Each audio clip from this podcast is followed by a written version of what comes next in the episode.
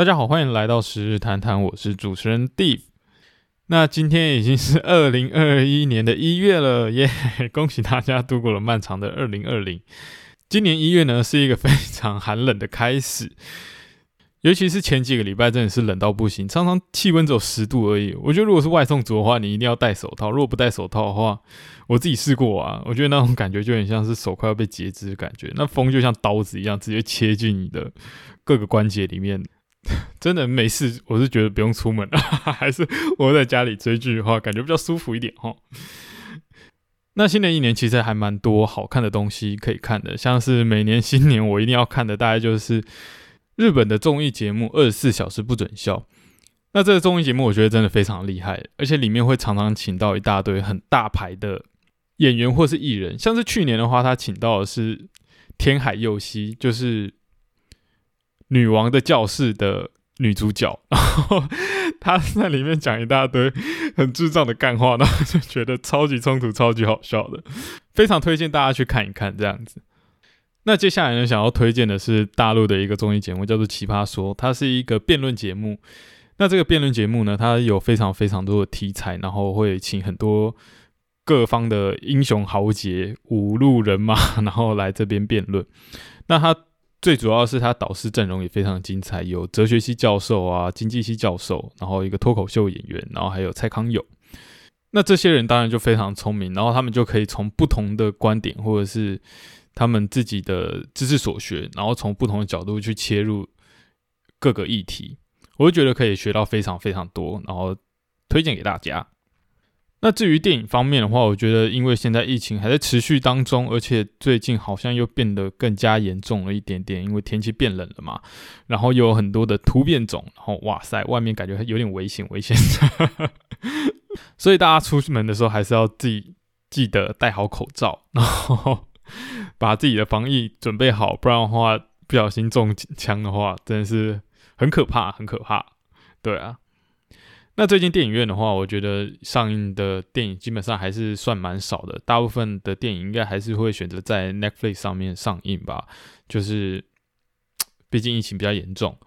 那现在最近电影院上映的大部分的还是比较多是经典的复刻，像是金敏最近有两部电影都复刻了，一个不是电影啦，它比较是长篇动画，只是它把它串在一起变电影，是他的《妄想代理人》，然后另一部电影是《千年女优》。那妄想代理人我只看过上集而已啦，所以我不知道，还没办法做结论。这礼拜应该会去看下集，对。然后千年女优的话，我觉得还不错，就是有一个恋爱的题材，然后透过各种虚实交替，然后去呈现这样子的作品，是非常值得大家去看的。我记得好像在国外的动画评价也是得到非常高的那个肯定，这样子。那我自己推荐的电影的话，我会推荐的大概是《灵魂急转弯》吧。我觉得它非常适合，就是各个大学毕业生，要是毕业的时候还不知道要干嘛，可以去看一下。对，或者是你对人生有迷茫的时候，不知道自己什么是人生的意义，那你就去看一下《灵魂急转弯》，因为它片头有一个很可爱、很可爱的短片动画，我自己还蛮喜欢那个动画的。虽然没有什么太大的意义，但是真的它的表情。非常非常可爱，是有关一个兔子的动画。就算为了那个动画，我觉得再看一次好像也是可以哈。对，所以在这边也推荐给大家。那我们今天要讨论的电影呢，就是去年年尾最大的电影。然后虽然已经离它上映过了很久很久的时间，但是我们现在还是把它拉出来，再重新再讲一次。那接下来就准备进入我们的主题，《神力女超人》一九八四。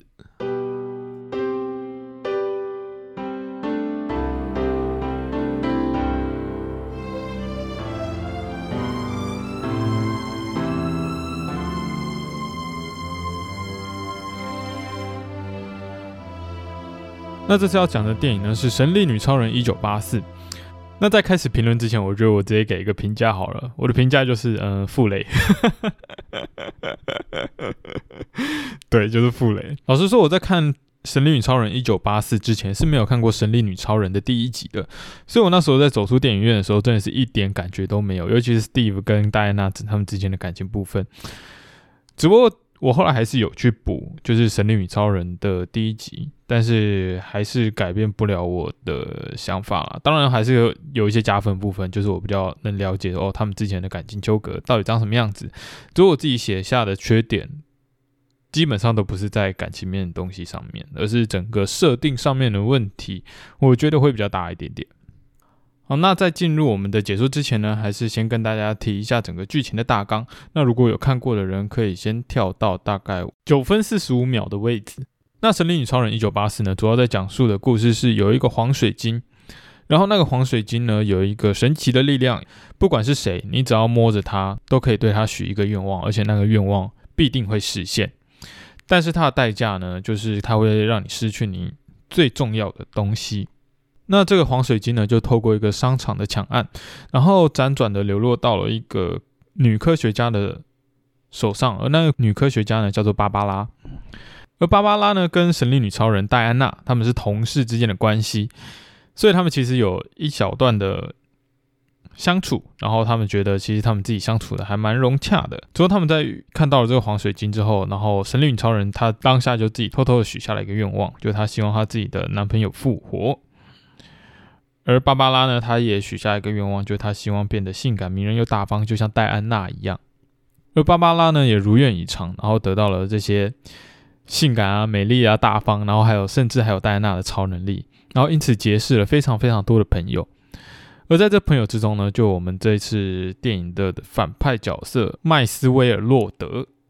而麦斯威尔洛德呢，他其实就是一个投资商，只不过他其实就是一个老鼠会的首领啦。因为这种概念，他就玩很多金钱游戏，然后骗大家说他的投资标的是非常值得投资的，然后吸引很多的金主，然后不断的挹注他们的资金，然后来去圆他的石油梦。但实际上，他的那些石油井基本上都是挖不到石油的，所以他只是一直不断的在吸外部资金，然后想办法填补现在的资金空缺，这样的感觉。而他的老鼠会呢，其实也搞得不是非常的顺利，他已经把自己搞到快要破产了。所以他非常急需那些投资人赶快给他钱，让他去进行周转之类的。而麦斯威尔在接触到芭芭拉之后，然后就看到这个黄水晶。恰巧麦斯威尔他自己对古希腊的文化又有点研究，所以他知道这黄水晶的作用是什么。于是他就透过芭芭拉，然后干到了这个黄水晶。于是他就对这黄水晶许愿说：“我要成为黄那个许愿石本身。”这样的话，他就可以透过别人向他许愿，然后去拿取他想要的一些代价。这样他就等于有无限次的许愿权，这种感觉。他就透过许愿石的力量，不断的接近更多的政商名流，然后让自己的钱和权越滚越大，然后很快的甚至接近到了总统，然后甚至满足总统的欲望，让他在俄国的周边瞬间安置了十几个核弹头，然后让整个世界陷入大乱。那这时候，戴安娜因为复活了她的男朋友，所以她的神力正在逐渐的消退。但是她其实还是非常爱她的男朋友，因为她的男朋友经过了几十年，好不容易又在这个时代重新相聚了。虽然她知道这一切都是假的，这一切都是骗人的，但是这短暂的快乐，对戴安娜而言，当然还是非常非常的重要的。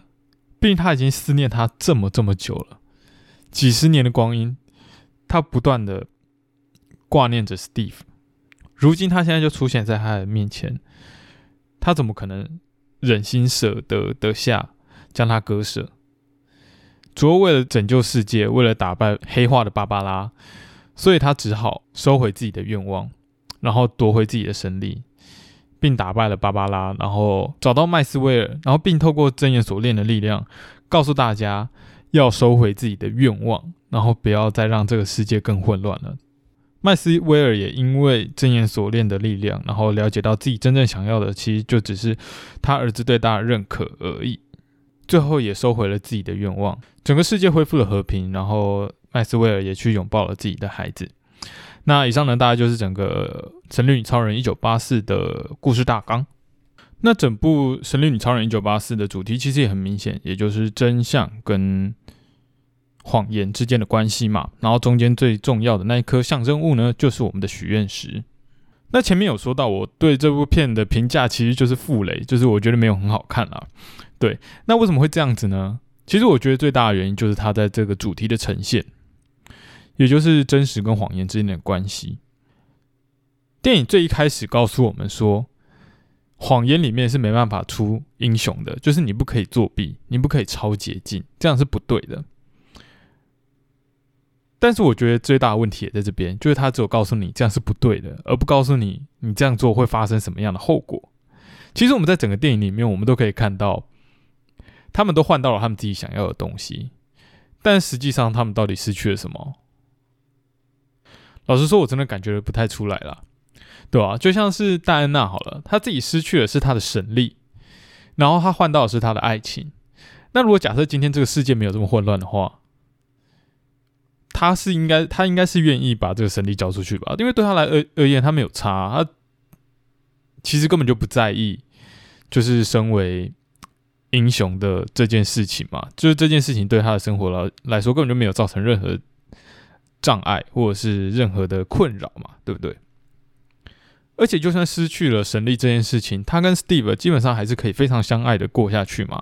但是到最后，她还是被她的男朋友说服，然后要去拯救。这个世界，然后去放下 Steve，然后让整个世界继续过下去，因为很多人很多人需要他嘛，对不对？不过我觉得他在代价上面这边的设定还是有点问题啦。就是我觉得你在你可以要回你的男朋友，但是你告诉大家，身为一个英雄，最重要的不是他的人格，然后而是他的能力。这点在很多超英电影里面，我觉得是不太成立的吧，对不对？很多很多的电影都告诉我们。身为英雄，最重要的就是有那一颗善良的心嘛，要不然的话，你基本上就等于是一个核弹嘛，啊，不知道什么时候会爆。如果你只要哪一天黑化的话，你是随时可以摧毁整个地球的。而且在很多的漫画里面，基本上也是一样啊，像是我的英雄学院，一开始绿谷会被传成 One for All，也是因为那一个善良的心吧，对吧？然后你现在。居然拿走的不是那颗善良的心，而是拿走他的能力，就等于是告诉说啊，善良，嗯，其实也还好。其实做英雄不用那么善良，但是你的能力非常重要，是这种感觉吧？我觉得这点是非常非常奇怪的。对，然后第二个奇怪的点就是芭芭拉吧，我觉得就是芭芭拉在换到了这些超能力之后，然后。他的代价就是把他的人性交出去，这不是跟戴安娜的情况完全相反吗？要删减掉的是他的寿命吧，而不是他的就是人格吧，对吧？因为他老实说，他在这个电影里面，他消失了他的人格，但是对他的生活造成任何的影响吗？他得到他想要的，他想要得到很多朋友，然后得到万人崇拜、敬仰，然后甚至交一个男朋友之类的，他都做到了。他甚至还有能力保护自己。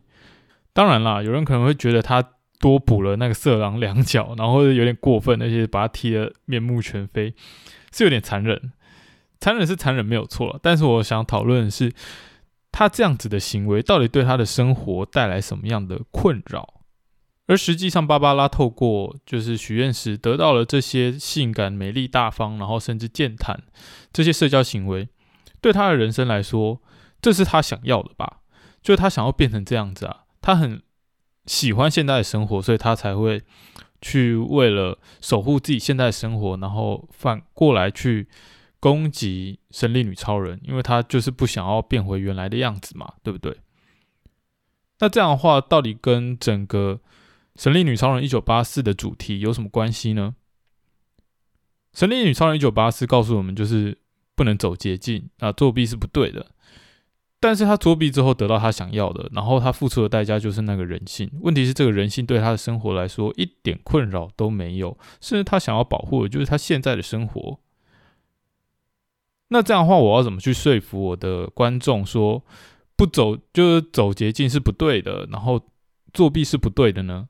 这有点像是学校老师抓到学生作弊，然后就只会跟学生讲说啊作弊是不对的，然后学生问说为什么？不要问那么多。作弊就是不对的，然后学生说：“嗯，好，我知道是不对的。那你说不出来为什么？我觉得你应该是在骗我吧？就会有这样子的猜想嘛，对不对？这点是有很大的一个矛盾的，就是我不知道设计这个芭芭拉这个角色，只是为了 for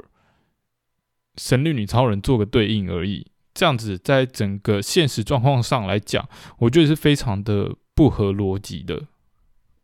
每个角色都有角色的发展曲线。神力女超人是正向的发展曲线，然后 Maxwell Lord 它是反向的发展曲线。那芭芭拉呢，我就看不太到，然后会对这整个电影来说，它就有点像是一个杂志存在，只为了去阻挡神力女超人的能力发展而已。它就只是被设计出来是一个绊脚石的角色。老实说，如果今天的神力女超人她的能力被弱化到跟普通人一样的话，我觉得这个戏就已经差不多可以继续演下去了。就只是她在打 Maxwell Lord 之前的打斗戏会完全不见，但是我觉得这完全可以随便找一个有超能力的反派，然后就可以弥补这个空缺，就是打斗戏的位置。像是找洛基啊，哦不对，洛基他是 Marvel 的，跑错棚了。像是谎言之神他的弱化版的分身啊之类的。然后为了要让 Maxwell Lord 让把谎言遍布整个世界，所以他要阻止神力女超人来妨碍 Maxwell Lord 计划，像是这样子的东西。那这样的话，剧情基本上还是顺畅的嘛，对不对？那我觉得这是这整个电影里面最最最严重的一个问题啦，就是关于他说的说谎跟真相，然后他们付出的代价，老实说真的是没什么感觉，对。然后接下来还有一个比较重要的，我觉得也是蛮大的问题，就是它的设定上真的是，哎，它整个串联起来就真的有很多问题了，像是它的黄金圣衣，然后。还有他的超能力，我觉得就是在设定上面都有一些蛮大的问题。在这一部《神力女超人》里面，他就一次出现了很多很多的超能力，像是隐形啊，还有飞行之类的。那我觉得这些对我来说都有点太突然了吧？就是我在第一集的时候，他搞了半天，然后都没有弄出这些东西，然后你现在就突然全部加进来了，然后觉得哇！开外挂了是吧？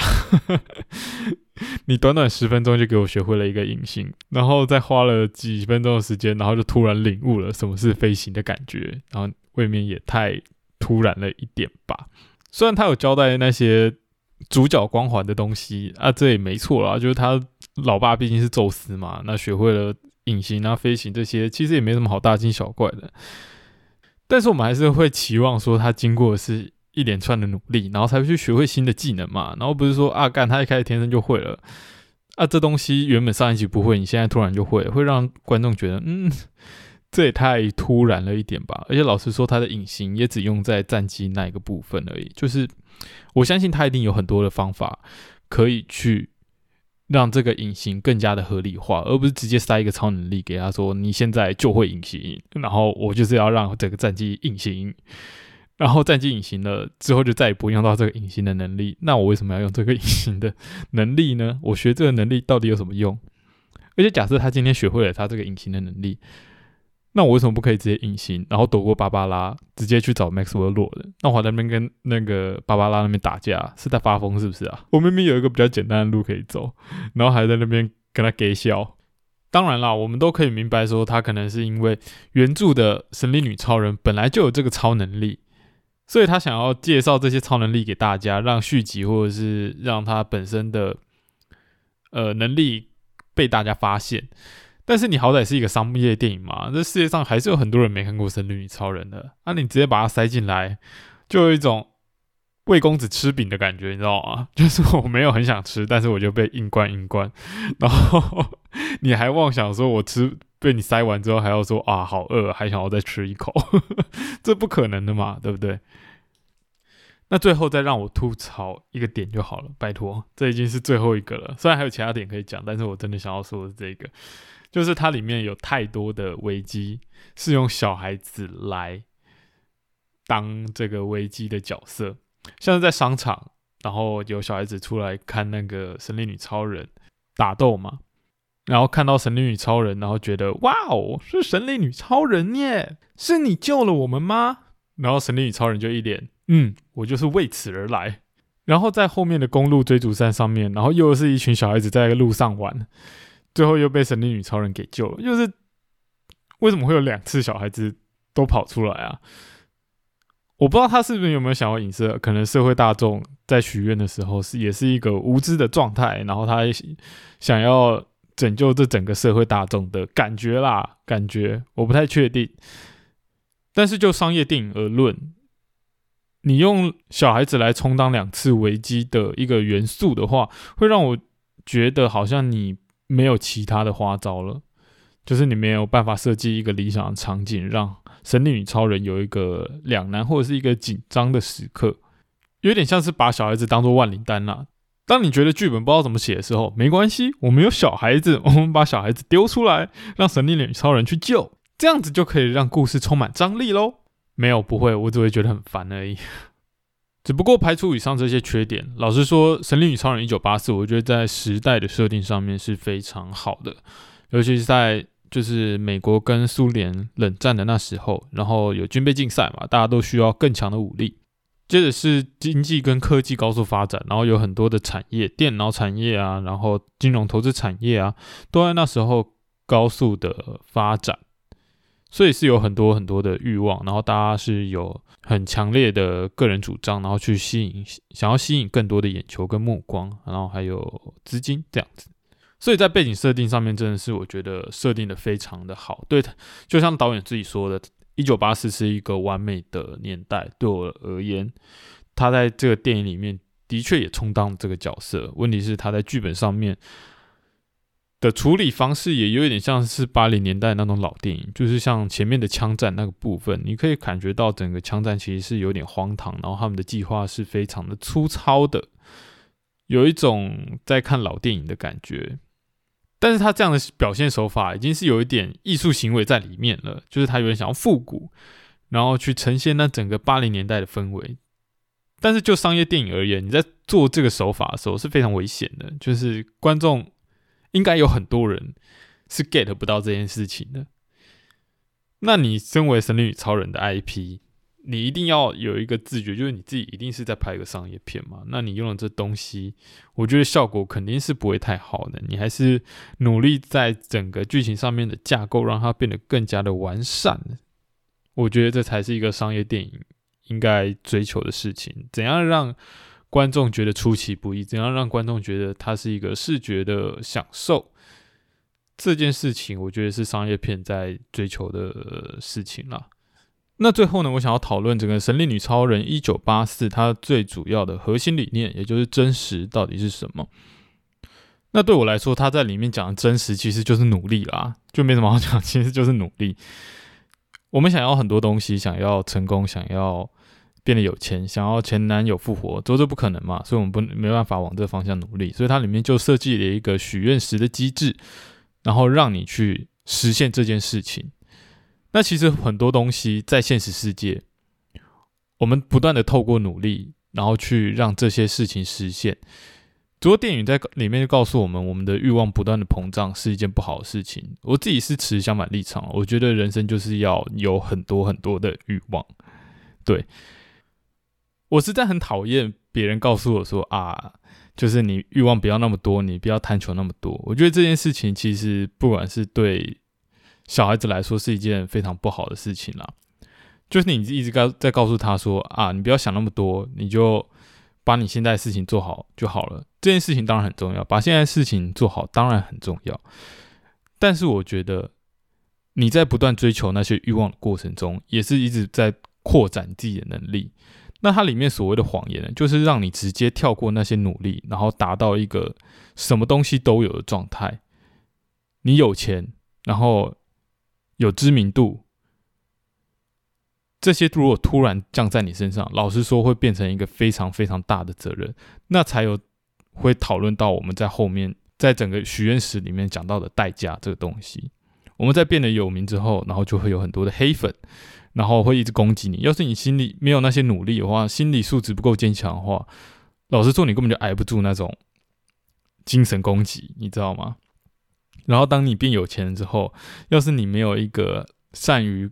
理财规划的能力的话，或者是你不知道怎么去保守好你自己这些财富，那这些财富对你来说也就只是过眼云烟而已，就是左手进右手出。对，那通过这些努力呢，我们才有办法有正确的能力，然后去抓住这些我们自己挣来的成功。所以我觉得《神力女超人》一九八四在整个主题上处理的最糟糕的就是代价的部分。他在里面许愿时的代价就是要把你一个最重要的东西拿走，但是我觉得他在拿走的东西跟他想要许愿东西并不成正比啊。像是我举个例子好了，今天如果戴安娜她许愿复活了她的前男友 Steve，然后她拿走的是他的人格，然后让他不那么坚强，不那么有责任感，然后让他变得软弱一点点。我们不要让他变坏，就让他变软弱一点点就好了。让他在面临所有的重大决定之后，变得绑手绑脚的，想东想西，然后不知道该怎么办。那这时候 Steve 还会爱他吗？那如果是这样子的话，我觉得剧情才会有更大的可看性，因为就是我们失去的跟拿回来的东西是对应在一起的。Steve 爱的是以前那个负责任的戴安娜，是那个有能力的戴安娜，但他现在。戴安娜为了复活他，然后他变了。但他不爱他的话，那戴安娜会怎样抉择？那如果今天芭芭拉她失去的是生命，她的因为得到了神力，然后拥有非常强大的魅力，然后自信，然后有社交能力，但她只有一点点的寿命，就是她可能一个月之后就要死掉了。那他在看到整个世界变得混乱之后，发现自己根本就没有能力去阻止这一些。就他的寿命已经没有这么长的余韵，然后去拯救这些人的话，然后反而去跪求 神力女超人，让这个世界收回他的愿望，然后让这个世界变得回原来的样子。这样的话，我会觉得更有可看性一点啦。当然了，我觉得这里面也牵涉到很多商业操作了，就是大家有没有办法接受原来神女超人变成那样子，或者是。呃，整个加尔盖朵他的形象啦，有很大的商业之疑，但是就剧情而言，我就觉得这样子会比较好的，而不是全部都塞给一个拿走最重要的东西，然后我的代价跟我的所许下的愿望是没有办法对应在一起的，导致这整个深度会变得差的非常非常的多。相较于第一集的神力女超人，我觉得她在第一集的时候讨论到的事情。是更有深度的，就是在我们明明知道这个人间像个地狱一样，每每天过得很痛苦，每天上班要被老板干，然后或者是被下属雷，然后你要去扛那个责任，不然的话就是回家要去带小孩，然后还有很多家事等着你处理。但是我们还是要相信自己，相信爱，相信这世界是美好，相信明天会更好。就是这些相信，让我们可以继续活下去。我觉得这才是现在这个世界需要一个东西吧，对啊，因为现在的网络上，我们可以看到很多的靠北啊，靠北中央，靠北工程师，靠北喜剧，然后靠北什么都有靠北啦，对吧？然后还有黑特版啊，然后还有各种爆料公社上面传了各种各样的夸张行径，这社会简直就是一个负能量的一个螺旋。然后在网络上永远都可以看到各种的社会新闻，就是在这样子的呃媒体声量，然后还有各种负面新闻不断的攻击我们的这个社会上，我们还是要相信自己，相信这个世界，然后相信明天会更好，这是蛮重要的一个动力。但是如果今天一九八四讨论的就只是一个努力很重要这件事情的话，我会觉得它的内容实在是过于单薄。那当然了，其实我是了解它里面的真实，当然是不只是在讲努力这件事情，还有他戴安娜自己要复活前男友这件事情，本身就没办法靠努力去生成嘛。而且这件事情其实是有点呼应《神力女超人》第一集的。为什么那么说呢？因为《神力女超人》第一集在结尾在打败真实之神嘛，然后告诉我们啊，这世界虽然长得不怎样，或者世界很惨，但是我们还是要相信这个世界很美好。但是对戴安娜而言，这件事情对她是她是第三者的感觉，因为她是自己是神族嘛，然后她并没有对人间有这么大的体会。但是在经过这么多年之后，然后她现在复活了 Steve，然后她终于感觉到啊，原来失去 Steve 的痛苦长这个样子，但是我还是要跨越过去，所以最后在。结尾的时候，他打败 Maxwell Lord 的时候，是靠真言锁链的力量，让大家自己去拯救自己。他想要让大家跟他一样，要自己走出那个伤痛，然后还有那个欲望的螺旋，是这样子的呼应。好，那以上呢就是整个《神力女超人一九八四》的讲解。我觉得这一部的话，如果你自己是很吃戴安娜跟 Steve 之间的感情戏的话，就是你对他们之间的情未了非常可惜的话，是绝对可以来看这一部的。里面 Steve 跟戴安娜之间的各种浪漫互动，绝对是让你少女心喷发，好不好？所以如果你是女生的话，我是自己还蛮推荐的啦，我自己就会蛮推荐你去看这一部的啦，对啊？但是如果你自己不吃这套的话，嗯，那就算了。那这就是这一次对整个《神力女超人一九八四》的讲解，这一集就先到这边喽，谢谢大家，拜拜。